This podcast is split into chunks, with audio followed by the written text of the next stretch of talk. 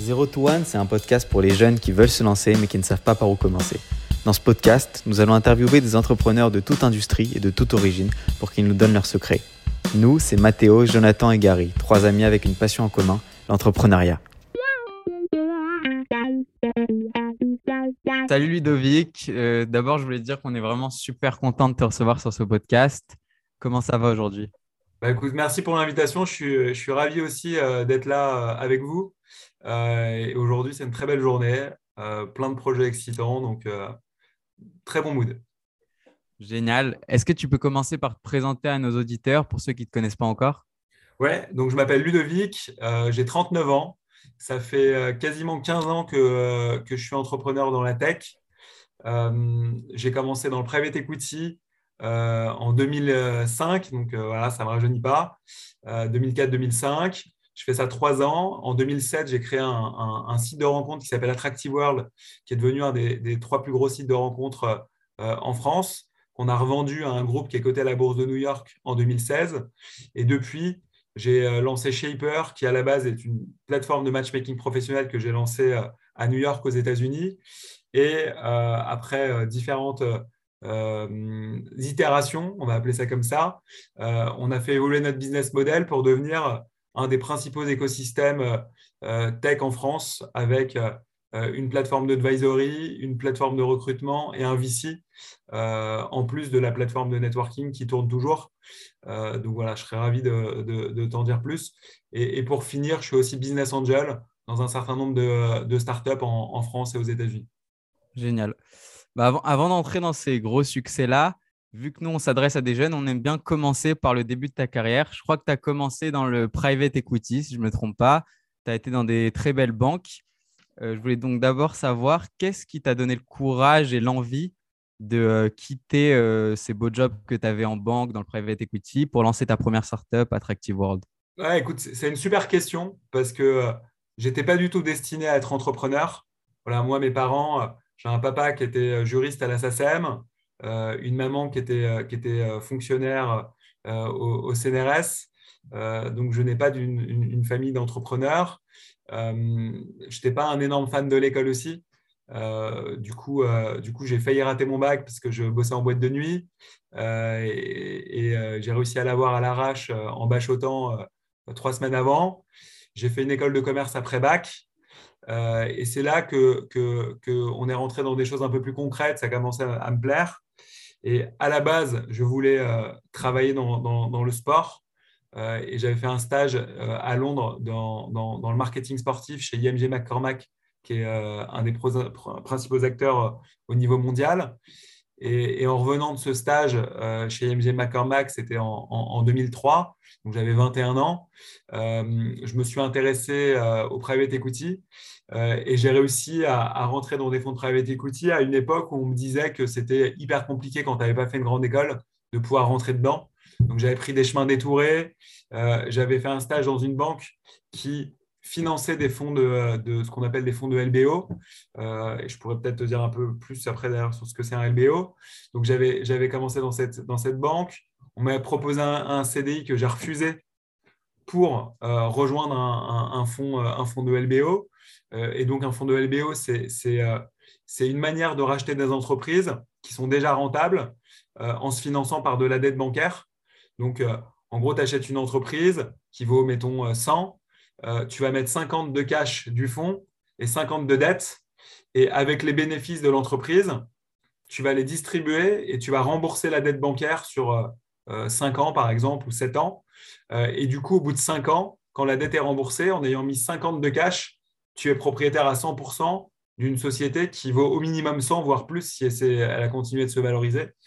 Euh, et du coup, j'ai fait, ça euh, entre, euh, entre 22 et 24 ans.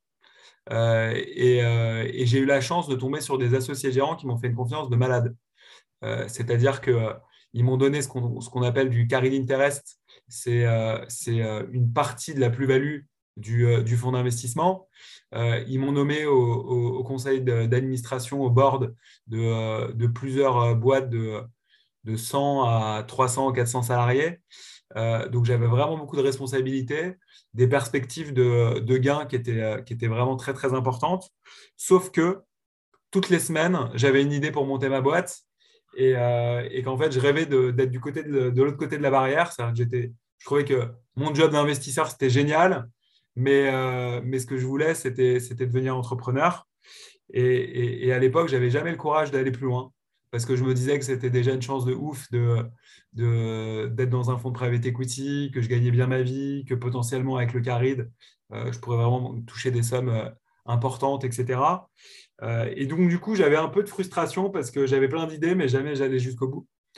Et, à un moment, j'en parle à mes deux meilleurs potes d'une idée qui s'appelle Attractive World, qui était à un moment où Mythic venait de ce côté à, la Bourse de Paris. Mythic, c'était le site de rencontre numéro un en France, qui était passé de 0 à 100 millions d'euros de chiffre d'affaires en, en, 4 ans euh, et qui était rentable, ce qui était hyper rare. Il faut vraiment se remettre dans le contexte de l'époque où euh, tu n'avais pas des startups qui se créaient tous les jours. Quoi. Il y avait encore beaucoup de doutes sur, euh, sur les modèles économiques des boîtes tech.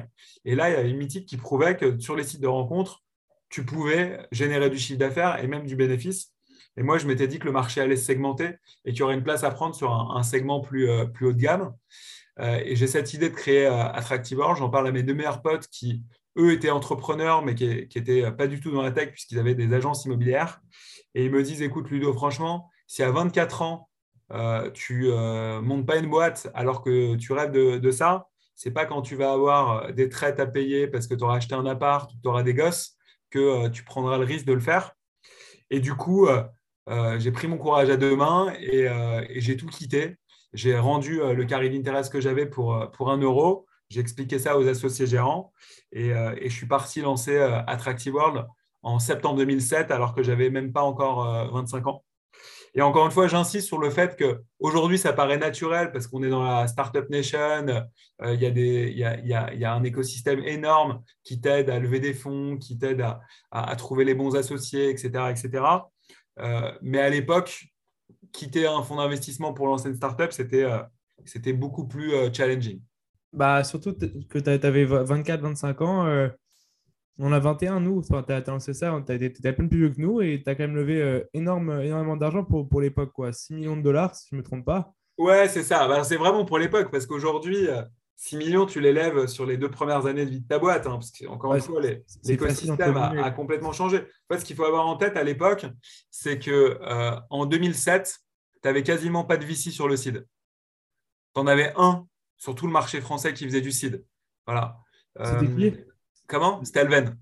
Alven, ok.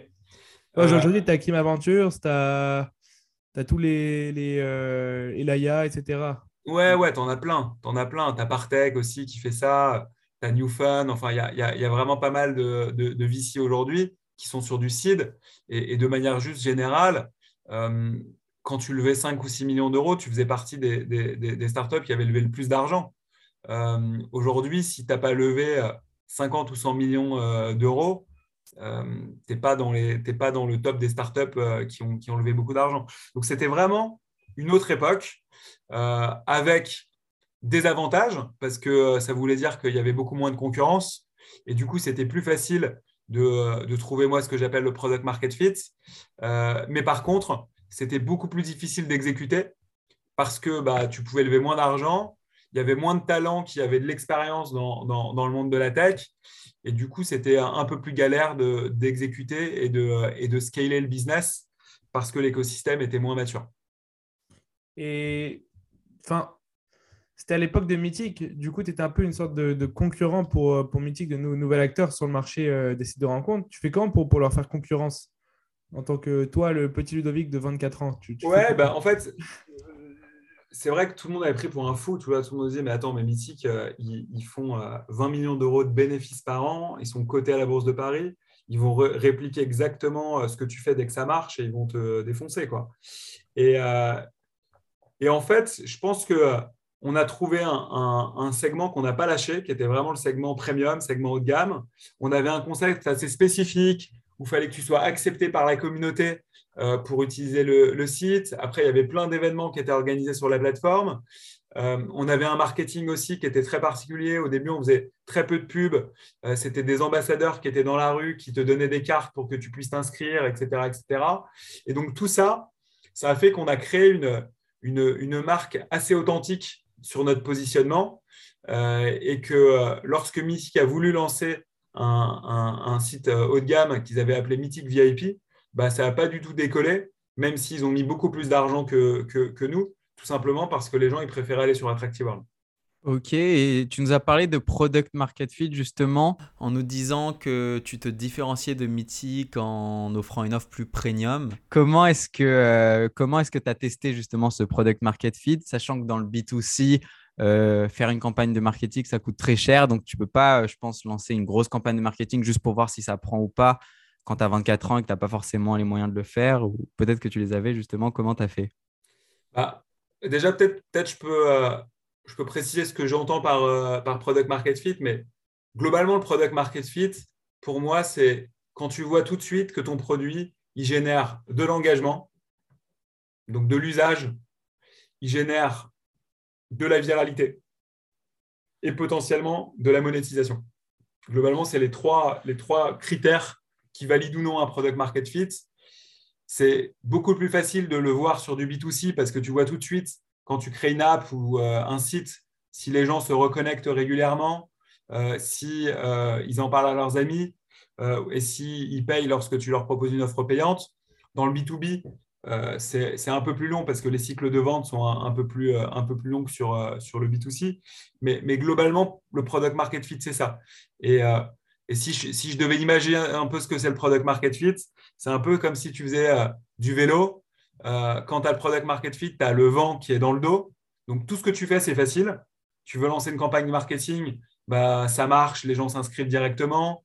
Euh, tu veux lancer euh, une offre de parrainage, bah, les gens parrainent. tu veux recruter, bah, les gens ont envie de rejoindre ta boîte parce qu'ils trouvent que le projet est hyper cool, etc. Tu veux lever des fonds, c'est relativement facile de trouver des investisseurs. Donc ça, c'est quand tu as le product market fit. Et quand tu l'as pas, tout est dur attirer des utilisateurs, c'est dur. Faire en sorte qu'ils reviennent sur ta plateforme, c'est dur. Recruter, c'est dur. Trouver des investisseurs, c'est dur, etc. etc. Euh, et du coup, nous, avec Attractive World, la chance qu'on a eue, c'est qu'on a eu un product market fit immédiat. C'est-à-dire que dès le premier jour, on avait des inscrits. Les inscrits restaient 30 euh, minutes par jour sur la plateforme. Les utilisateurs nous disaient que c'était trop cool. Ils en parlaient à d'autres utilisateurs.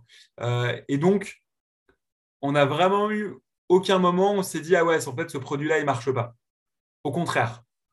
Euh, ce qui a été plus difficile pour moi, c'est que justement, je n'avais pas d'associé tech et marketing à la base, que je n'avais pas du tout les bons réflexes et que du coup, j'ai fait pas mal d'erreurs dans la conception de la plateforme ou dans la manière de, la marketer parce que tout simplement, je n'avais pas l'expertise sur, sur ces sujets-là. Mais le produit, il, a, il a cartonné direct. Je voulais te poser une question. Comment il a, parce que je sais que c'est plus difficile de convaincre des femmes de rejoindre des sites de rencontres. Comment tu as fait pour persuader des, femmes de, de, rejoindre euh, Attractive World? Ouais, c'est une, super question parce que c'est vrai qu'à l'époque, je n'ai pas les chiffres aujourd'hui, euh, tu avais à peu près 70 à 75% d'hommes sur, euh, Mythic. Donc c'était un vrai challenge d'attirer les femmes. Et c'est pour ça qu'on a, on créé ce concept hyper spécifique à Attractive World de sélection à l'entrée. Euh, le système, c'est que tu t'inscrivais et c'était la communauté qui décidait ou non si tu étais accepté euh, sur la plateforme. Et pourquoi on a fait ça? C'est parce qu'en fait, on voulait créer de la confiance et rassurer les femmes. On savait que tout l'enjeu sur un site de rencontre comme Attractive World, c'était d'attirer les femmes. Et pour attirer les femmes, il fallait créer de la confiance et qu'elles se disent que les, les, les hommes qu'elles allaient rencontrer sur Attractive World allaient être sérieux, allaient leur correspondre aller être en recherche de rencontres plutôt sérieuses, voire très sérieuses.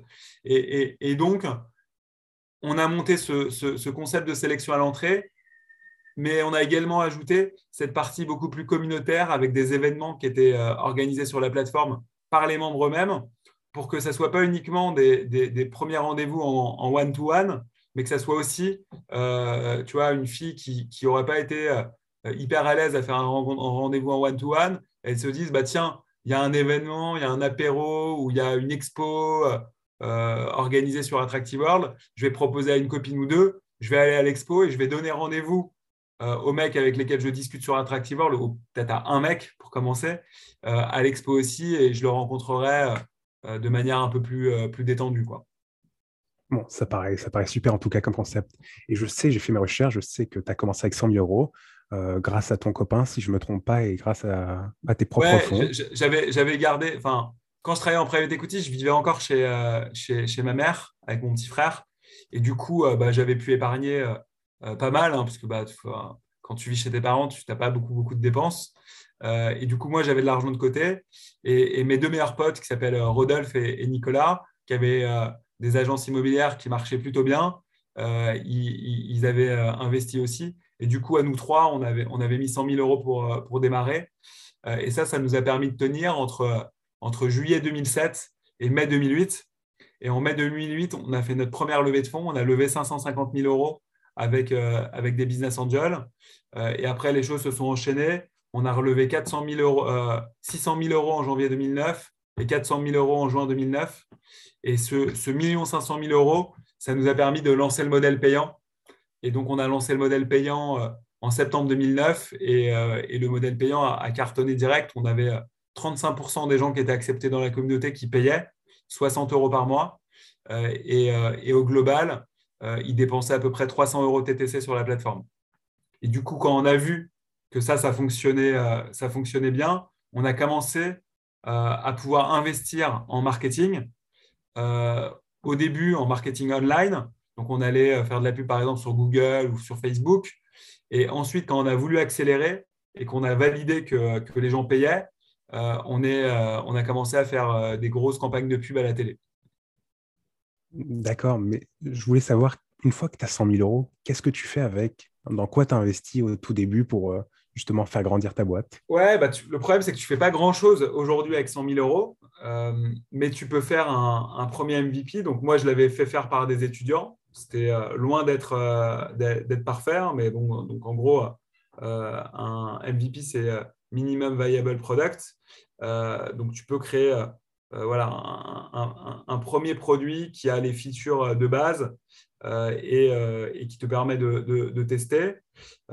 tu peux monter des, opérations marketing un peu alternatives, ce que j'avais fait avec le recrutement d'ambassadeurs qui allait euh, communiquer sur le lancement d'Attractive World. Euh, tu peux euh, faire un peu de pub online parce que quand tu communiques sur Google ou sur, ou sur Facebook, tu peux gérer tes budgets dire je ne veux pas dépenser plus de 50 euros par jour ou 30 euros ou 10 euros ou 100 euros. Et du coup, tu peux arriver vraiment à calibrer le budget marketing dont, dont tu as besoin. donc voilà, en gros, c'est ça que ça te permet de faire mais tu ne peux, pas, peux pas recruter avec 100 000 euros, hein, ça c'est clair. Mais euh, à seulement 24 ans, pour l'époque, je suppose que tu étais un des seuls à te lancer aussi jeune pour ceux qui se lançaient euh, au moment de la crise. Tu, tu, dis quoi aux investisseurs, aux banques pour qu'ils croient en toi? Tu avais quand même de l'audace pour, pour, aller le faire. quoi. Ouais, ouais, de, l'audace ou de, de l'innocence en fait. Je ne me rendais pas compte des difficultés. Euh, en fait, au début, vu qu'il n'y avait quasiment pas de VC, euh, je suis allé voir tous les gens que j'avais pu rencontrer euh, en private equity. J'avais pris mon petit carnet d'adresse et euh, je rappelais tout le monde. J'appelais des banquiers d'affaires, je disais Salut, c'est Ludo, je ne sais pas si tu te rappelles de moi, on s'était croisé à telle réunion en septembre 2005 et j'essaie de, réinitier le dialogue avec tous les gens que j'avais pu croiser de près ou de loin pendant que je bossais en private equity soit en stage, soit en, CDI. Euh, et, du coup, j'ai rencontré j'ai rencontré, j'ai revu euh, quelqu'un qui s'appelle Loïs de la Soudière, qui était, euh, qui était banquier d'affaires chez JP Morgan et qui s'est souvenu de moi et, qui m'a dit écoute, moi, je crois vachement dans ton concept et, je vais t'aider, je vais te présenter des investisseurs. Et, lui m'a permis de, de, trouver au moins la moitié, voire plus, de, des fonds dont on avait besoin sur le premier tour de 550 000 euros. Et après, euh, via d'autres personnes que je connaissais, j'ai trouvé, euh, trouvé le reste et j'ai pu boucler ma, ma levée de fonds. C'est le, moment où tu pitches, les investisseurs, ils, regardent quoi en particulier quand tu vas pitcher, quand tu vas les pitcher? C'est quoi qui t'intéresse le plus? En fait, quand, quand, tu, quand tu pitches et que tu es vraiment au début, donc le, début, c'est ce qu'on appelle le pré-seed. Euh, ce qu'ils vont regarder, ils vont regarder la qualité de ton produit, de ton MVP. Ils vont regarder s'il y a de l'usage. Ils vont euh, regarder la taille du marché et ils vont regarder la qualité de l'équipe. Globalement, c'est à peu près ça. N'as pas de MVP, qu'il te faut des fonds justement pour lancer ton MVP, tu fais comment? Tu donnerais quoi comme. euh, Bah, c'est compliqué. Il y, a, il y a ce qu'on appelle le love money. C'est euh, tu vas voir tes Ouais. potes et, euh, et, ta famille et tu vois s'ils peuvent euh, pas t'aider à trouver euh, 20, 30, 40 000 euros. Plus en France, tu as des subventions BPI. Je crois que c'est une subvention French Tech de 30 ou 35 000 euros. Du coup, entre tes amis, ta famille, la subvention French Tech, bah, tu trouves tes 50 premiers milliers d'euros pour faire ton MVP. Après, aujourd'hui, avec les, les- technologies no-code, euh, tu peux aussi euh, développer des MVP pour beaucoup moins cher.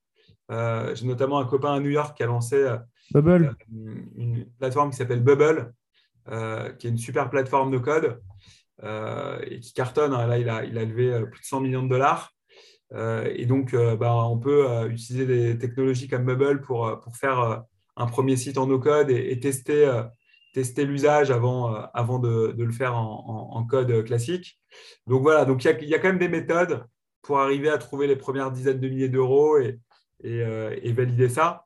Et après, je parle pour la France, on est quand même dans un système qui est assez protecteur avec le chômage. Si jamais tu as commencé à bosser pendant six mois dans une boîte et que, et que, tu pars, et ça, ça peut te permettre aussi d'avoir des premiers revenus pour te sécuriser et, euh, faire ton MVP. Et je crois qu'il y a aussi euh, une des choses qui t'a fait exploser, mais ça, c'était après avoir levé des fonds, c'était une pub TV euh, dans laquelle tu avais mis, il me semble, euh, environ 150 000 euros. Et c'est après vraiment cette pub TV que vous avez explosé en termes d'users. Euh, je voulais du coup savoir, est-ce que pour toi, aujourd'hui, quelqu'un qui créerait une app avec un business model similaire ou euh, une app en B2C, plus généralement, est-ce que c'est encore un bon canal marketing pour toi d'investir dans une pub TV Et sinon, ou d'ailleurs même si c'est encore le cas, quels sont pour toi les deux, trois meilleurs canaux marketing pour faire connaître sa boîte aujourd'hui? Écoute, ce qui est sûr, c'est que nous, effectivement, la meilleure décision qu'on ait prise de notre vie sur Attractive World, c'est de faire de la pub à la télé euh, parce que ça fait exploser la notoriété euh, d'Attractive World euh, et que ça nous a permis de multiplier par 7 notre chiffre d'affaires en deux ans. Donc ça, c'est sûr que je ne peux pas dire que la télé euh, ne, ne fonctionne pas. Le seul bémol que je, mets, c'est que euh, Attractive World, je l'ai vendu en 2016.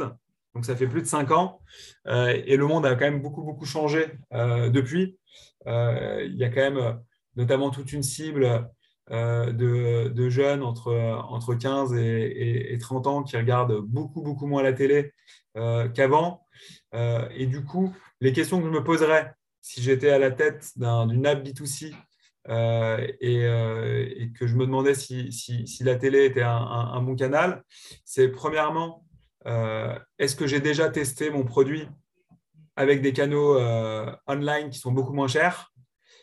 Et si oui, est-ce que je considère que j'ai le product market fit à la fois sur l'engagement, donc le niveau d'usage et de ce qu'on appelle la rétention, sur les coûts d'acquisition, est-ce que mes coûts d'acquisition online euh, sont euh, maîtrisés Euh, Et enfin, sur la monétisation, est-ce que ma monétisation est ce qu'on appelle la lifetime value, c'est ce que dépense en moyenne un, client sur, une, sur une app ou sur une plateforme, est-ce que cette lifetime value dépasse le coût d'acquisition du client?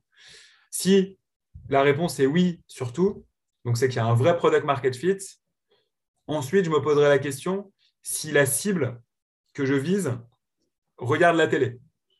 Est-ce que je cible des gens qui ont euh, 50 ans et plus ou est-ce que je cible des gens qui ont entre, entre 15 et, et- et 20 ans? En fonction de cette réponse-là, tu te dis ça a du sens de faire de la télé ou ça n'a pas de sens de faire de la télé. Et enfin, si jamais la réponse est également oui, ma cible regarde la télé, sur quel programme elle regarde la télé? Quel, est le coût de ces programmes et comment je peux le, tester pour euh, le moins cher possible. Donc, je ne m'engagerai pas sur, des montants trop importants. Euh, J'essaierai de tester sur peut-être 50 ou 100 000 euros d'achat média. Euh, et avec 50 100 000 euros d'achat média, je pourrais voir si les programmes télé répondent bien et génèrent un, coût d'acquisition similaire au online ou très, très supérieur. Donc voilà un petit peu comment, comment, euh, comment je commencerai à, réfléchir euh, à ça. Euh, et, pour ça, ça veut dire d'être capable de, traquer les gens qui s'inscrivent en suivant le, passage du, po- du- du spot. et s'assurer qu'on puisse vraiment mesurer la rentabilité du spot. Voilà, nous, par exemple, on avait créé un, outil de tracking spécifique en interne chez Attractive World qui nous permettait de voir le nombre de, personnes qui s'inscrivaient dans les 15 minutes qui suivaient le passage d'un spot télé en enlevant tout le trafic online qui venait des pubs online et en enlevant tout le trafic organique, le trafic qui venait naturellement via le bouche à oreille, etc., le même jour et la même heure de la semaine précédente. Donc on était capable de vraiment calculer l'incrémental euh, d'inscrits. Ces inscrits-là, on savait quel âge ils avaient, on savait quel, euh, quel, niveau de diplôme, on savait si c'était des hommes, des femmes, etc. Et on les suivait dans le temps et on voyait s'ils étaient acceptés dans la communauté et s'ils payaient. Et on suivait aussi le niveau de lifetime value qu'ils pouvaient avoir dans le temps. Et ça, ça nous permettait d'optimiser nos, nos, achats médias et, et d'ajuster le, le, plan média en, en, fonction. Donc, ça, c'est des, des, outils qui sont nécessaires lorsqu'on veut s'engager sur des investissements télé, parce que si on n'est pas capable de mesurer, on ne saura pas si l'investissement est bon ou, n'est pas bon. Donc ça, c'est pour répondre à la première partie de ta question sur, euh, sur, euh, l'achat média offline et notamment télé. Et, euh, et pour répondre à ta deuxième question sur les canaux qui marchent bien, franchement, ça dépend énormément de ta cible. Il faut vraiment, vraiment, je pense, penser à un, plan média en fonction de, ta cible et te dire, OK, quels sont les espaces qui sont les plus vus par cette cible-là Et est-ce qu'il y a des moyens de euh, se reposer sur la légitimité euh, du média dans lequel je vais investir ma, ma, pub euh, pour créer de la légitimité à, mon app qui n'est pas encore connue tu vois? Donc, nous, un truc qu'on a, qu'on a, qu'on a fait qui marchait bien, par exemple, c'est ce qu'on appelle le brand content. C'est que on s'associe avec des médias qui rédigeaient des, articles autour par exemple, de, Shaper Networking, puisqu'on a lancé donc cette app B2C à New York euh, qui s'appelle Shaper Networking. Donc, on allait voir des médias américains. On leur demandait de, rédiger des articles autour de Shaper Networking ou du marché du networking. Et ensuite, on en faisait la promotion sur les réseaux sociaux. Et du coup, la légitimité du média qui parlait de Shaper nous permettait de créer de la légitimité pour Shaper et donner aux, gens envie, aux gens de s'inscrire. Donc ça, le brand content, ça marche bien. Ce qui peut bien marcher aussi, c'est les influenceurs. Voilà, trouver des influenceurs qui sont euh, des experts euh, sur le secteur d'activité de, de, ton app euh, et qui vont parler de ton app de manière beaucoup plus authentique qu'une pub classique sur, sur Facebook ou sur Google. Ça, ça peut être aussi des axes qui permettent de, de, de, de générer des, des volumes d'utilisateurs assez importants avec des coûts d'acquisition maîtrisés. Si tu devais la refaire aujourd'hui, euh, euh, Attractive World, qu'est-ce que, quelle stratégie marketing tu adopterais? Est-ce que tu irais, euh, par exemple, est-ce que tu ferais appel à des influenceurs en premier ou plus, enfin, quelque chose de différent? je pense, que si on devait refaire Attractive World aujourd'hui, à mon avis, il y a quand même pas mal de choses qu'on faisait à l'époque qui continueraient de marcher parce que nous, notre cible sur Attractive World, c'était les, les 35-65 ans. Euh, avec un âge moyen qui était autour de, mémoire de 43 44 ans. Et je pense que c'est une cible qui continue de regarder la télé. Et nous, euh, sur Attractive on allait sponsoriser euh, toutes les émissions de Canal+, on allait sponsoriser les émissions sur BFM, sur LCI, des émissions type Capital ou Zone Interdite sur, sur M6. Et je pense que ces émissions-là, elles continuent de driver pas mal d'audience sur une cible de gens qui sont euh, euh, effectivement plutôt cadres, cadres sup, euh, de plus de, de, 40 ou 45 ans. et du coup, je pense qu'on continuerait à faire du média offline, télé, radio, cinéma aussi, on a fait. En plus de, du online comme Facebook de manière hyper ciblée, Google de manière très ciblée, peut-être Instagram aussi même si Instagram est plus jeune. Donc, euh, donc oui, on, changerait probablement des choses, mais, mais, globalement, je pense que notre plan média euh, ne changerait pas à 100%. Euh, du coup, c'était c'était surtout des, des, entre guillemets, des parents divorcés qui étaient sur Attractive World. C'était Enfin, votre, market, votre market fit, c'est surtout des gens qui étaient là pour avoir une relation sérieuse. Ouais. En fait, ça a commencé quand on a lancé le modèle gratuit. C'était plutôt des gens entre 25 et 35 ans qui étaient branchés, tu vois, qui allaient dans des, dans, dans des lieux parisiens, faire la fête, qui étaient des gens qui sortaient beaucoup, etc. et quand on est passé au modèle payant, on s'est mis à, 60 euros par mois. Euh, et du coup, en fait, au fur et à mesure, l'âge moyen a augmenté. Et en plus de ça, effectivement, je pense que nos plans médias, qui étaient très axés euh, télé, euh, ont contribué à, faire augmenter l'âge moyen.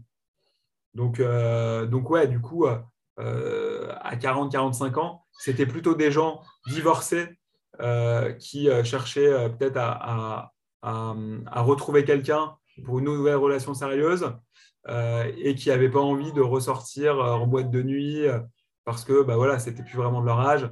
Et du coup, ils étaient contents d'aller sur, sur un site comme Attractive World. Et du coup, tu te fais racheter en, en 2016 par, par une grosse boîte américaine qui est cotée.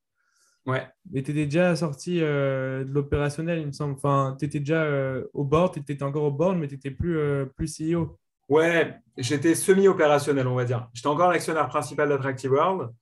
J'avais recruté un nouveau management. J'étais encore au comité de direction hebdomadaire. Mais je vivais à New York et, je lançais Shaper. Et du coup, tu lances Shaper en parallèle, mais qu'est-ce qui t'a poussé à te relancer directement après t'être fait racheter? Tu voulais pas prendre un peu de vacances euh? En fait, en fait ça s'est fait différemment. J'ai lancé Shaper avant d'avoir vendu. Ok du coup, tu comptais déjà t'arrêter avec Attractive World? J'étais déjà plus au quotidien. Euh, j'allais plus au bureau tous les jours parce que je vivais à New York. Euh, mais euh, j'étais encore au, comité de direction hebdomadaire. Donc, je suivais ça de près puisque j'étais encore l'actionnaire principal. mais par contre, je n'étais pas au, quotidien puisque je lançais Shaper à, New York en parallèle. C'était qui le CEO qui t'a remplacé du coup? C'était c'est euh, une. Euh, alors, j'étais encore le CEO officiel, donc j'ai plutôt recruté euh, une COO, donc directrice opérationnelle, qui s'appelle Pauline Tourneur. Elle était à New York aussi ou elle était à Paris? Non, non, elle était à Paris et toutes les équipes d'Attractive World étaient à Paris. une dernière question sur Attractive World, c'était. Enfin, tu parles de COO. C'est quoi la différence entre un CEO et un CEO Parce que on voit ça partout, dans toutes les boîtes de tech, tu as des CEO, des CEO, mais j'arrive pas trop à savoir la différence. Ouais, alors franchement, ça dépend vraiment des boîtes, mais en gros, euh, CEO, c'est plutôt euh, la stratégie, euh, la relation avec, avec les investisseurs, les recrutements stratégiques, alors que le, le CEO, c'est beaucoup plus les opérations du, du quotidien. Donc, euh, c'est le CEO, c'est celui qui, voilà, qui va, qui va s'assurer que tout tourne en permanence et que ça se passe bien, que la modération du site est bonne, que la roadmap produit avance bien, euh, que les campagnes marketing qui doivent être produites pour euh, décembre 2021 ou décembre 2022 seront prêtes en temps et en heure. Donc, c'est quelqu'un qui, qui, qui, qui, est beaucoup plus dans l'opérationnel du quotidien alors que le CEO, il est plus dans la projection euh, sur quel est le cap à donner à la boîte dans les 24 euh, euh, ou 36 prochains mois, quelle est la stratégie de financement, est-ce qu'il faut aller chercher tel VC aux US ou plutôt faire un tour avec des, des VC européens? ça va être voilà, un peu plus long terme et, et, le CEO va être plus day-to-day c'est assez caricatural ce que je dis, bien entendu qu'il y a plein de formes d'organisation, mais en tout cas pour faciliter la compréhension, globalement c'est un peu comme ça qu'on que pourrait le séparer. Ok, et du coup, avant même, euh, avant même donc euh, d'avoir vendu euh, Attractive comme tu nous l'as dit, tu lances Shaper. Est-ce que tu peux nous parler de ta vision au moment de lancer Shaper et qu'est-ce que c'était exactement Shaper au moment où tu le lances? Ouais, la, vision de Shaper a, a, vraiment pas mal changé, comme, comme je l'ai mentionné précédemment.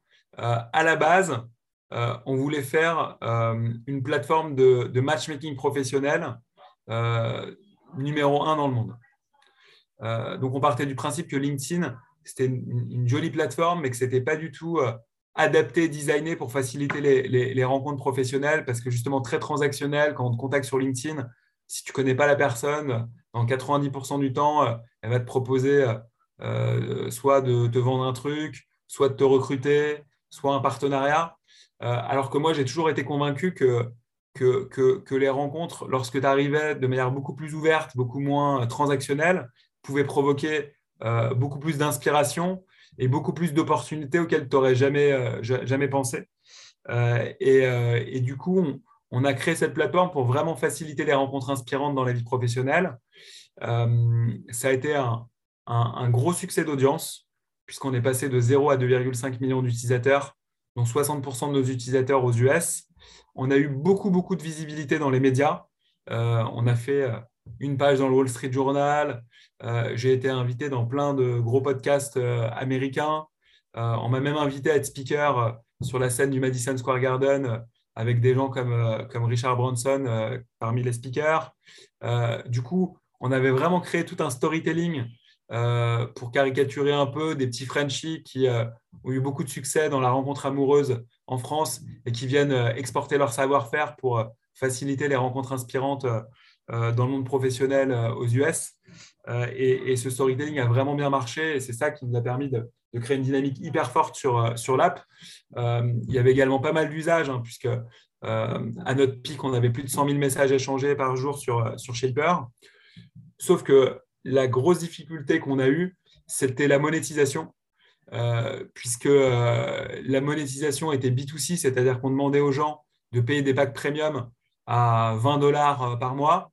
Euh, sauf qu'on se, on se rendait compte que la création de valeur était plutôt B2B, c'est-à-dire que les gens utilisaient Shaper pour networker, ils faisaient des rencontres inspirantes et ces rencontres inspirantes pouvaient provoquer du business. Tous les jours, on avait des gens qui nous disaient, grâce à Shaper, j'ai rencontré des talents que j'ai recrutés, j'ai rencontré des, clients potentiels euh, avec lesquels je fais du business, j'ai trouvé des investisseurs qui ont mis 500 000 dollars ou 1 million de dollars dans ma boîte. Euh, et dans le meilleur des cas, ces gens-là, ils nous avaient payé 20 dollars par mois, alors que leur boîte, elle aurait été prête à payer des milliers de dollars, voire des dizaines de milliers de dollars pour provoquer des rencontres qui, qui, généraient du business. Euh, et du coup, on n'arrivait pas à capter la valeur. Et ça, ça a été compliqué et très frustrant. Et, donc, on a, on a, fait évoluer notre, notre stratégie de, monétisation euh, en créant des services B2B à destination des entrepreneurs de la tech qui étaient surreprésentés dans la communauté Shaper Networking. Et du coup, on s'est dit, bah, quand tu es entrepreneur de la tech, tu as quatre grands besoins, et notamment quand tu démarres, tu veux rencontrer des talents, tu veux rencontrer des advisors, donc des mentors, tu veux euh, rencontrer des investisseurs et tu veux rencontrer des clients potentiels. Et donc, on a commencé à créer des services B2B par besoin pour en faire un écosystème hyper puissant. Et donc, on a lancé Shaper Talent en janvier 2020, qui est une plateforme, une marketplace qui met en relation des candidats, des talents qu'on a présélectionnés spécialement dans le domaine des sales et du marketing, avec des startups qui, veulent recruter euh, les meilleurs profils et, gagner du temps. Et du coup, ça, ça a cartonné. Euh, en deux ans, on a plus de 1000 startups en France qui sont, euh, qui sont inscrites. Euh, et c'est une business unit qui est, déjà, qui est déjà rentable et qui se développe à toute vitesse. Après, on a lancé un deuxième service B2B à destination des entrepreneurs de la tech qui s'appelle Shaper Founders et qui est un service qui met en relation des startups qui démarrent, donc on peut encore lever d'argent, qui sont en précide, avec une communauté d'advisors qui sont eux-mêmes des entrepreneurs, mais post-série B, donc, en gros, pour caricaturer, c'est des, entrepreneurs qui ont déjà levé euh, plusieurs dizaines ou plusieurs centaines de millions d'euros, donc qui savent ce que c'est, trouver un product market fit, scaler, euh, lancer leur business à l'international, lever des dizaines de millions d'euros, et qui viennent euh, mentorer les startups qui démarrent et qui ont été sélectionnées par Shaper Founders parce qu'elles avaient du potentiel et que l'équipe était top. et, là, le modèle, c'est un modèle d'equity où, l'advisor est rémunéré en equity et nous, on est aussi rémunéré en equity dès qu'une startup trouve son advisor. Alors que sur Shaper Talent, c'est un business model cash où à chaque fois qu'il y a un recrutement, on touche 12% du, euh, du, salaire brut du package d'ailleurs brut de, du, du, candidat, un peu comme les cabinets de recrutement, sauf que les cabinets sont plutôt entre 20 et 25 du salaire brut, et nous, on est, on est à 12 Et enfin, en janvier 2021, on a lancé un VC qui capitalise sur tout l'écosystème Shaper, à la fois pour générer du deal flow, donc trouver des projets d'investissement, euh, puisque en gros, tu t'inscris sur Shaper Networking. Si on voit que tu euh, commences à networker avec des investisseurs, on te propose euh, de te connecter avec l'équipe Shaper Ventures. Si tu t'inscris sur Shaper Talent, bah, tu vas avoir un account manager qui va te demander où tu en es dans tes levées de fonds. Et si tu es dans la cible de Shaper Ventures, il va te proposer une intro. Si tu t'inscris sur Shaper Founders, euh, pareil, on saura que dans les 6 ou 12 mois qui suivent, tu vas avoir besoin de lever ton précide ou ton seed. Et donc, on va te proposer une intro sur, sur Shaper Venture. Donc, ça, ça génère un, très gros deal flow. Et ensuite, notre écosystème nous permet d'avoir une proposition de valeur différenciante par rapport au VC classique, puisqu'on dit aux startups que si elles sont financées par Shaper Ventures, on leur donne un accès gratuit et limité à tout l'écosystème Shaper.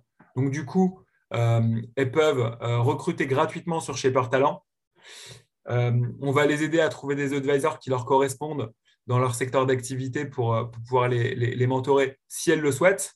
Et on ne prendra pas de commission dessus. Euh, et on va pouvoir screener tous leurs clients potentiels sur Shaper Networking parmi notre communauté de plus de 2,5 millions d'utilisateurs et les mettre en avant auprès de ces clients potentiels pour générer du business. Et ça, avec un état d'esprit qui est plus proche de l'état d'esprit d'un cofondateur non exécutif, parce que nous, on est des entrepreneurs, on ne se voit pas comme des, des, financiers euh, que euh, comme euh, un VC plus, plus classique. Et ça, ça marche hyper bien. on investit dans, dans, quatre projets par an parce qu'on ne veut pas investir dans, dans trop, de projets pour vraiment générer le maximum de valeur pour les startups. et, et, en 2021, on a investi dans quatre super belles boîtes. et on a investi des tickets entre 400 000 et 1 million d'euros. Ça marche. Et tu parles aussi, tu parles beaucoup de recrutement de talent. Et je sais en général pour enfin que c'est plus dur de trouver un cofondeur technique que quelqu'un qui va s'occuper de la partie business. Donc, est-ce que pour nos auditeurs, est-ce que tu aurais un conseil pour trouver quelqu'un qui est très bon techniquement, puisqu'il n'y a pas beaucoup d'outils pour mesurer en fait à quel point il est bon bah, Mon conseil, c'est qu'effectivement, ce n'est pas euh, évident euh, à trouver. Euh, donc, les, meilleures manières de le trouver, c'est souvent via le réseau. C'est compliqué d'aller euh, chasser ce genre de, euh, profil. Euh, ensuite, c'est vraiment de passer du temps avec lui pour être sûr que, en termes de fit humain, de valeur, ça, ça matche bien. et également de le, faire tester si vous avez un copain ou deux qui est dans la tech et qui peut passer une heure avec lui pour euh, le tester un petit peu techniquement, s'assurer qu'il euh, est bon. Euh, ça, c'est quand même une bonne pratique. sinon, il y, a des tests qui, permettent de, valider un peu techniquement quelqu'un. Mais si on n'a pas d'expérience en tech, on aura du mal à lui faire passer des, tests tech. Quoi. Donc, vraiment, la meilleure façon de, valider sa, compétence technique, c'est d'avoir quelqu'un qu'on connaît et en qui on a confiance, qui peut passer euh, un peu de temps avec lui pour être sûr euh, qu'il que, est bon. Et du coup, tu es arrivé à New York de Paris il y a à peu près 8-9 ans, c'est ça? Ouais, je suis arrivé en 2014. Ouais, il y a 8 ans. du coup, j'imagine que tu as rencontré énormément de monde en arrivant aux États-Unis, enfin surtout à New York, parce que c'est un melting pot d'entrepreneurs. C'est là où le monde entier se, se regroupe. Et euh, tu as, développé beaucoup de, relations, et surtout euh, enfin, pour en arriver euh, à parler au Madison Square Garden avec Richard Branson et rencontrer des gens incroyables. Est-ce que tu as un conseil pour, pour, les, pour les gens qui essaient de se développer, de développer leur, business de, pour, pour, pour, devenir un bon networker? Est-ce qu'on le naît ou on le devient, à ton avis? Bah, Je pense que c'est un peu des deux. Je pense qu'il y a des gens qui, qui naturellement euh, sont plus euh, à l'aise euh, socialement. mais je pense que ça se travaille aussi. les conseils que je peux donner, c'est d'être hyper ouvert aux rencontres. quand on propose, si tu as un pote qui te propose de t'introduire auprès de quelqu'un, dire oui par défaut. alors, bien entendu, si tu en as 100 par semaine, à ce moment-là, il faut trier, mais, mais, mais, de manière générale, être assez ouvert aux opportunités de rencontre sans forcément avoir un objectif précis, parce que parfois, on te présente quelqu'un qui va pouvoir te présenter d'autres gens et donc qui va t'ouvrir son réseau.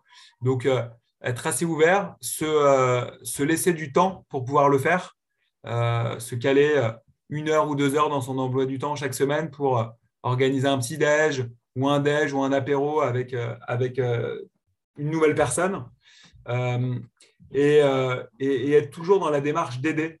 moi, ce que je me suis, ce que je, me suis rendu compte, c'est que si tu vas voir quelqu'un parce que tu as besoin de lui, parce que tu veux lui vendre un truc, ça marche rarement. Voilà. Ou sinon, il faut vraiment se mettre dans une démarche de sales, à avoir un énorme pipe et, essayer de vendre.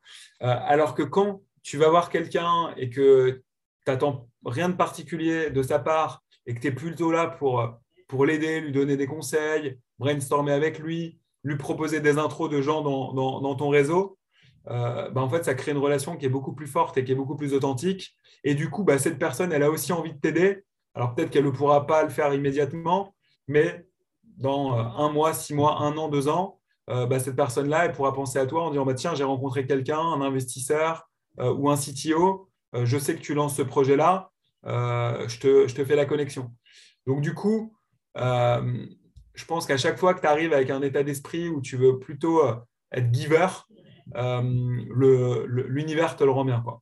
Et nous, on adore poser la question de comment trouver son cofondeur. Et là, on a trouvé le, la personne idéale, puisque justement, Shaper, comme tu l'as déjà expliqué, c'est une appli pour trouver un potentiel cofondeur. Donc, je voulais savoir, du coup, euh, en tant que, fondateur de Shaper, est-ce que tu as remarqué euh, un peu des insights ou des choses que tu peux nous dévoiler sur qu'est-ce qui fait que deux personnes, généralement, euh, vont, vont, être capables de fonder une équipe ensemble et vont réussir? Je pense que c'est vraiment un mix entre des valeurs communes, être sûr que humainement, on, a la même, manière de voir l'entrepreneuriat. ça, c'est vraiment hyper important et qu'en parallèle, d'un point de vue euh, expertise technique ou expertise euh, métier, euh, on ait des, des, expertises et des qualités complémentaires. Et si tu arrives à trouver des fondateurs avec lesquels humainement tu vas bien t'entendre, tu vas avoir une vision assez proche de ce que c'est l'entrepreneur pour toi, à quel point c'est une aventure humaine, à quel point c'est uniquement pour gagner de l'argent et qu'en parallèle, euh, tu arrives à, déterminer quelles sont les, expertises euh, les plus importantes par rapport au projet que tu veux lancer, bah à ce moment-là, tu as, un bon match. Quoi. Et du coup, ce que ça suppose, ça suppose quand même de, euh, de savoir quel produit tu veux lancer. Parce qu'en fonction du produit que tu vas lancer, c'est comme ça que tu vas savoir si, si dans ton équipe fondatrice, tu as suffisamment d'expertise en interne ou s'il en manque euh, et, à quel point elles sont nécessaires pour, euh, pour y arriver. Et si elles sont nécessaires, c'est là où tu peux euh, te poser la question d'ouvrir ton équipe de cofondateurs. Est-ce que tu as un exemple de success story qui est arrivé avec Shaper? De deux cofondateurs qui se sont rencontrés, qui ont lancé une boîte qui a bien marché Tu as un exemple? Ouais, j'en ai, ai, un super parce qu'en fait, c'est une boîte qu'on a financée sur Shaper Ventures. c'est une startup qui s'appelle EduSign avec avec euh, trois, trois cofondateurs. Euh, et sur les trois, il y en a deux qui se sont rencontrés via, via, via Shaper. Euh, et du Sign, c'est un, un, produit qui, qui, qui, vient verticaliser le monde de la signature électronique à destination de, tous les organismes de formation ou, ou, des écoles, tout ce qui est attrait à l'éducation. Parce qu'en fait, ils se sont rendus compte que, notamment pour, gérer l'émargement, euh, donc s'assurer que la personne euh, qui signe a vraiment euh, suivi le, cours, ça demande une technologie particulière. Et donc, ils ont, ils ont développé cette technologie qui leur a permis de signer des, centaines et des centaines de, clients en moins de deux ans. Et ensuite, une fois qu'ils sont rentrés dans le système de l'organisme de formation de l'école, ils leur proposent de, la signature de contrats électroniques type convention de stage, par exemple, euh, de manière hyper, hyper simplifiée. Euh, euh, et, c'est une boîte de ouf qui, grossit à, toute vitesse avec trois super cofondateurs. Et, et, ce qu'ils me disaient la première fois qu'on leur a parlé sur Shaper Ventures, ils disaient bah nous, on adorait être financé par Shaper Ventures parce qu'en fait, bah, sans Shaper, on n'aurait jamais monté cette boîte à trois. et, et que euh, ils ont vraiment trois expertises hyper différentes. Tu as un associé qui est, qui, est, euh, un associé tech qui est hyper fort. Tu en as un qui fait euh, les sales, notamment à destination des grands comptes. Et tu en as un troisième qui s'occupe de toute la partie growth, lead gen, marketing stratégie, etc. et donc, c'est la success story qui me vient en tête en, priorité. Maintenant, il y en a plein d'autres, mais, mais je trouve que celle-là est particulièrement belle. Et vous avez investi combien dans, cette boîte? On a investi 600 000 euros. Ok, c'était un précide assez conséquent. Au total, au total le tour, c'était un tour d'un million. Euh, et nous, on a mis 600 000 en tant que lead. C'est un série A ou précide C'était, euh, j'aurais, appelé ça un seed. Ok. Du coup, il y a déjà un MVP, euh, c'était, Ah ouais, il y avait plus qu'un MVP puisqu'ils avaient quasiment, quasiment 1000 clients quand, euh, quand on est rentré, euh, quand on était rentré, et ça seulement 18 mois après le lancement. Du coup, c'est ce que j'appelle un vrai product market fit. Ils ont lancé le produit, ils ont vu tout de suite que ça générait euh, du, du, revenu récurrent et, et, ils avaient besoin de plus de, de, financement pour accélérer. Et je sais, Ludovic, qu'en plus d'être un super entrepreneur, tu es aussi un super investisseur tu as investi sur, dans des boîtes comme euh, Hugging Face, par exemple. je voulais te poser la question, comment, euh, quels sont tes critères pour investir dans une boîte? Écoute, j'ai des critères un petit peu différents quand c'est euh, avec mon argent personnel que quand c'est avec, avec Shaper Ventures. Donc, je vais plutôt pour parler avec mon argent personnel pour, pour commencer. quand c'est mon argent, c'est souvent des projets très, très, très early. donc, c'est vraiment du pré-seed. Euh, euh, et, c'est avant tout un coup de cœur sur, euh, sur la team de, fondateurs et une conviction que, que, le marché est suffisamment profond pour faire une, très belle boîte. Et c'est, tu as mentionné Hugging Face, c'est, exactement ce qui s'est passé.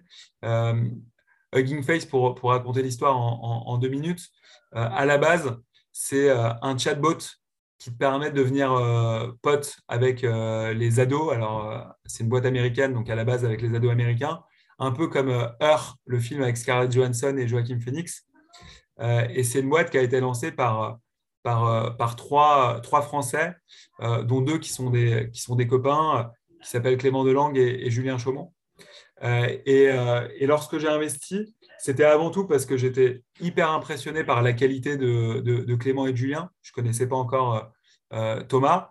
Euh, il m'avait parlé de, plein d'autres idées et j'avais vu à quel point ils étaient hyper forts pour shipper des produits, pour itérer très très vite et avancer. et j'étais aussi intéressé par le fait qu'ils se lançaient dans le marché du, Natural Language Processing, donc qui est la compréhension du langage humain par la machine, qui était un marché auquel je croyais beaucoup.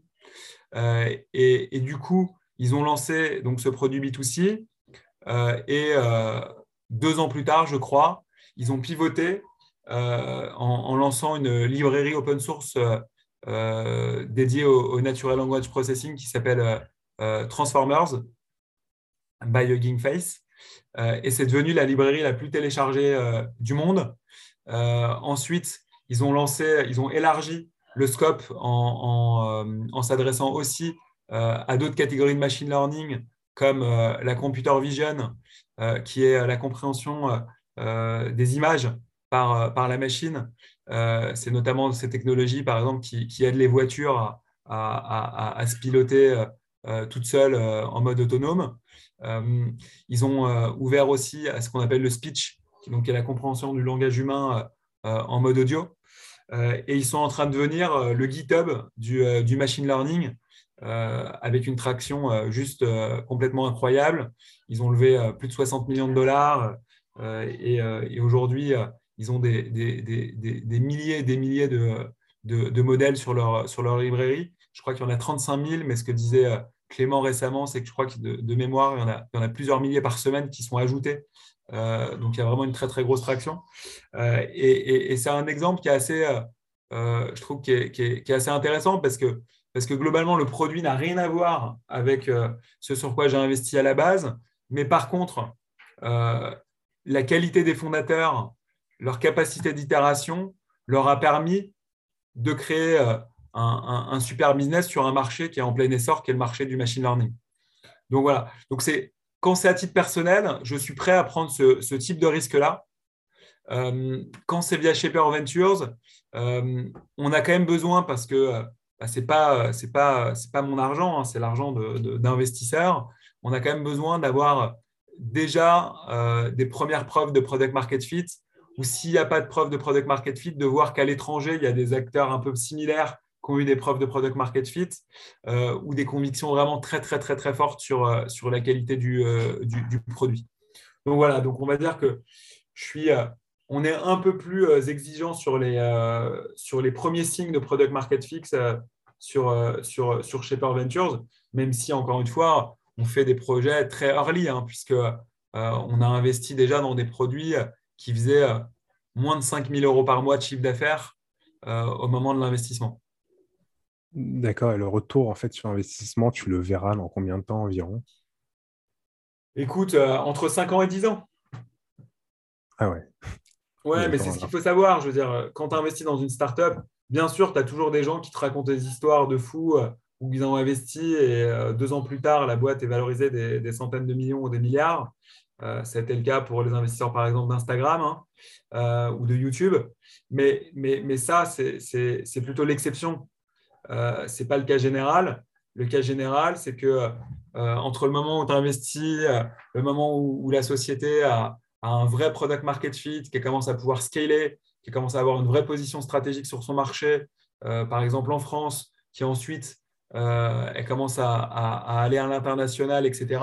Bah, tout ça, ça prend entre, entre 3 ans dans le meilleur des cas et, et, et, 5 à 10 ans dans le cas plus classique. Et du coup, généralement, les opportunités de, sortie, quand ça se passe bien, c'est plutôt des opportunités de sortie à, entre 7 et 10 ans. Toi, tu comptes exit euh, du coup dans, Tu comptes exit ou tu comptes rester euh, jusqu'au bout euh, sur GameFace? Enfin, Tu as, un rôle d'advisor aussi ou c'est non, tu, tu, restes que l'argent quand, tu investis en, en On m'a proposé de sortir au, dernier tour sur un, sur un très gros multiple. Euh, j'ai refusé parce que, parce que pour moi, on est, on est qu'au tout début. Euh, donc, je ne peux pas te répondre indéfiniment parce que ça dépendra, bien entendu, des offres et, de ma perception de, du, potentiel de GameFace. Mais, mais comme ça, aujourd'hui, j'aurais tendance à te dire que euh, j'aimerais rester le plus longtemps possible parce que je pense vraiment que c'est une des boîtes qui pourrait devenir une des, des 100, plus grosses boîtes tech au niveau mondial. Quoi. Donc, donc, je crois énormément dans les fondateurs, je crois énormément dans ce qu'ils sont en train de faire. Et, ça, me donne aujourd'hui envie de rester euh, le plus longtemps possible. Pour avoir un ordre d'idée, on parle d'un multiple de combien environ pour faire rêver un peu nos, auditeurs? Encore une fois, c'est vraiment pas, c'est pas standard, hein, parce que euh, ah, bah, c'est un multiple qui est assez important. Mais en, mars dernier, quand on m'a proposé de sortir, on m'a proposé de sortir à, 38 fois mon, euh, mon investissement. Et j'ai refusé. Ah impressionnant. Voilà, mais faut vraiment, j'insiste sur le fait que ne faut pas imaginer quand lorsqu'on a investi dans une startup, c'est des multiples qu'on peut faire. Euh, moi, j'ai investi en 2016 dans GameFace, donc c'était à peu près cinq, ans plus tard. Euh, la réalité, c'est que c'est que c'est que c'est très rare, euh, que généralement les multiples sont, sont beaucoup plus bas, qu'il y a beaucoup de startups sur lesquelles on perd 100% de, de, son argent, et que du coup, euh, lorsqu'on veut investir en startup, il faut le faire vraiment avec beaucoup de précautions. Il euh, faut prendre le temps d'analyser euh, les projets et, ça ne se fait pas en cinq minutes. Il faut essayer de diversifier au, maximum aussi. généralement, il faut investir au minimum dans une dizaine de projets et l'idéal, c'est plutôt 20 à 30 projets pour avoir la chance d'avoir une ou deux startups dans son portefeuille qui vont vraiment exploser. Et euh, une dernière question pour revenir sur euh, la partie investissement. Euh, si tu veux investir en tant que précis dans une startup aujourd'hui, il faut, il un de, de moyen de combien? Franchement, ça, dépend vraiment parce que c'est les entrepreneurs qui, font le précide qui, décident. mais étant donné que la plupart des entrepreneurs, ils ne veulent pas avoir trop d'actionnaires sur leur table de capitalisation, parce que ça fait un petit peu peur aux, VC ensuite. généralement, c'est rare de pouvoir investir avec moins de 5 ou 10 000 euros dans, dans une startup en direct. Et, ça, ça reste des tickets qui sont relativement faibles pour de l'investissement en direct. Voilà. Donc après, il y a des moyens de pouvoir investir beaucoup moins, mais en, en passant par, euh, par des plateformes de crowdfunding euh, qui permettent de mettre des tickets à partir de, de, 1000 euros, je crois, de mémoire, euh, et donc qui permettent de, de, de, rentrer dans plus de startups avec moins d'argent. Ok. Et pour en finir, est-ce que tu as une personne qui t'a inspiré en particulier? Un entrepreneur, un sportif ta mère, je sais pas. ouais, ouais, bah, il y, a plein de gens qui, qui, m'inspirent beaucoup. Je peux peut-être raconter euh, une histoire sympa pour finir d'une personne qui m'a énormément inspiré euh, à New York et qui s'appelle Eva Haller. Euh, c'est une femme que, que, que j'ai rencontrée quand, quand je faisais mon premier aller-retour à New York en 2012. Donc, c'était, on n'avait pas du tout lancé Shaper, c'était à l'époque plus pour explorer l'opportunité pour Attractive de le lancer aux États-Unis. Et j'étais dans dans un avion euh, euh, au retour de, New York, un peu les étoiles plein, les yeux, et je tombe sur euh, une petite femme à l'époque, elle devait avoir 83, 84 ans, et, je commence à discuter avec elle parce qu'elle avait l'air hyper sympa, elle était très souriante, très vive, etc. Et, et, on a passé 7 à 8 heures dans l'avion à discuter. Elle m'a raconté toute son histoire qui est assez incroyable, puisque c'est une juive hongroise qui, euh, qui a échappé à l'Holocauste et qui est partie en Amérique du Sud puis à New York, qui est devenue femme de ménage et qui faisait ses études en cours du soir en parallèle, et qui, lorsqu'elle avait une trentaine d'années, avec son mari, a, lancé une, une, une, boîte dans le télémarketing qui est devenue une des plus grosses boîtes de télémarketing aux États-Unis. Euh, son mari est décédé quand elle avait 48 ans.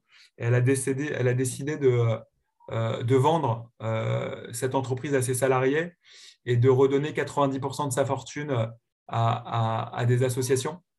et entre ses 48 ans et aujourd'hui, aujourd'hui elle a 92 ans, elle a passé sa vie à, soutenir des causes, que ce soit des causes autour de, des femmes, autour de l'enfance notamment. Euh, et c'est quelqu'un qui m'a énormément inspiré parce que encore aujourd'hui, euh, elle a un état d'esprit qui est, juste extraordinaire. Quoi. Euh, elle est très ouverte, elle adore rencontrer des nouvelles personnes et notamment des jeunes. Elle s'intéresse à toutes les trends tech, du coup, que ce soit les cryptos, le Web 3, tout ce qui est autour du renouvellement durable, etc. Et tout, elle s'intéresse à tout ça. pendant le confinement, elle est partie, euh, elle est partie euh, se réfugier en, Californie où elle a une maison à Santa Barbara. elle a décidé de créer ce qu'elle appelle les Eva, les Eva Salon, où tous les samedis, elle invite des gens, que ce soit des, hommes politiques, des journalistes, des artistes, des entrepreneurs, pour débattre avec eux de, thèmes. et du coup, il y a plein de gens qui se connectent et qui écoutent ces, interviews. Donc, elle est vraiment, euh, vraiment incroyable comme femme. Euh, c'est devenu un peu ma, grand-mère à New York parce que pour, pour finir l'histoire de notre rencontre, euh, lorsqu'on est sorti de l'avion, elle m'a laissé ses coordonnées. une semaine plus tard, elle revenait à, Paris et j'ai dîné avec elle et, son, et son mari, son nouveau mari, qui s'appelle Yoel. et ensuite, on est resté en relation. Et quand j'ai déménagé à New York, j'ai envoyé un petit message elle m'a dit, euh, elle m'a dit euh, écoute Ludovic, euh, si tu as pris un Airbnb ou un hôtel, tu l'annules tout de suite, tu viens vivre à la maison. Et donc, ma première, mon premier mois à New York, je l'ai vécu chez elle. elle m'a fait découvrir New York comme jamais je l'aurais découvert. Elle m'a amené dans, des, dans, dans, des ventes aux, enchères, dans des galas, dans des, des, associations, des boards d'associations non-profit. Euh, elle m'a présenté à des gens comme euh, la famille Rockefeller. Euh, elle m'a présenté à, la fille de Mohamed Yunus, donc vraiment des gens extraordinairement inspirants. et du coup, voilà, si, je dois parler d'une personne inspirante dans ma vie, c'est elle. Génial.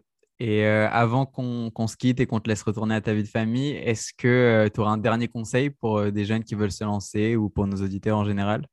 Non, mais le, conseil, c'est d'écouter son cœur. C'est que, c'est que, bien entendu, il y, a, il y, a, plein de raisons qui peuvent faire que votre boîte ne va pas marcher, euh, mais, mais qu'à la fin, euh, la vie est courte. Euh, il ne faut pas vivre dans la peur, il faut vraiment vivre dans, dans l'amour des choses qu'on fait. Et, si vous sentez au fond de vous que, que vous voulez vraiment entreprendre, bah, il faut le faire en fait. Voilà, il faut essayer de bien le faire. écouter des, des, des podcasts comme comme Zero to One pour essayer de prendre des, bonnes décisions. Mais globalement, il faut quand même euh, voilà, faut rester à l'écoute de son cœur et, de ses passions. Et si votre passion, c'est l'entrepreneuriat, euh, il faut y aller. Quoi. Sans, sans expérience, sans rien, tu, recommandes même, euh, direct après les études, de se lancer ou quand même un, petit peu d'expérience en tech ou... Pour, moi, il n'y a pas de règle. Franchement, il n'y a pas de règle. Ouais, il n'y a, y a, y a, vraiment pas de règle. Ça dépend, ça dépend du business sur lequel vous lancez ça dépend euh, euh, du niveau de maturité euh, de, la personne, de ses problématiques financières aussi. Donc, voilà, mais, ce qui est sûr, c'est que j'ai déjà vu des entrepreneurs sortis d'école qui, étaient hyper bons et, qui ont cartonné. Hein. donc, il ne faut pas se mettre de barrière là-dessus. Il faut juste essayer de le faire dans des bonnes conditions, bien s'entourer, s'attaquer à un bon marché, s'attaquer à un vrai problème. Parce que parfois, on, on, lance une startup parce que euh, nous, dans notre vie, on a un problème qu'on veut résoudre, mais en fait, euh, on se rend compte au fur et à mesure que bah, le marché il est tout petit et que euh, c'est un marché de merde. du, coup, du coup, voilà, il faut, le faire parce qu'on a envie d'entreprendre, mais, en se posant les bonnes questions et notamment sur le produit qu'on veut lancer. Est-ce qu'il répond à un besoin suffisamment fort et, est-ce que le, marché est suffisamment profond pour en faire un vrai business? On retiendra qu'il faut écouter son cœur. Et bah, écoute, merci beaucoup d'avoir été avec nous ce soir. Bah, ravi. Euh, merci pour l'invitation euh, et bravo pour l'initiative de ce podcast. Je trouve ça super. Merci beaucoup. Merci, beaucoup. C'était génial de t'avoir et on te souhaite euh, énormément de succès pour la suite. Bah, merci. Pareil pour vous. C'était déjà l'épisode 10 du podcast Zero to One. Merci d'être toujours aussi fidèle et si vous appréciez le podcast, partagez-le autour de vous pour en faire profiter un maximum de monde. Yeah.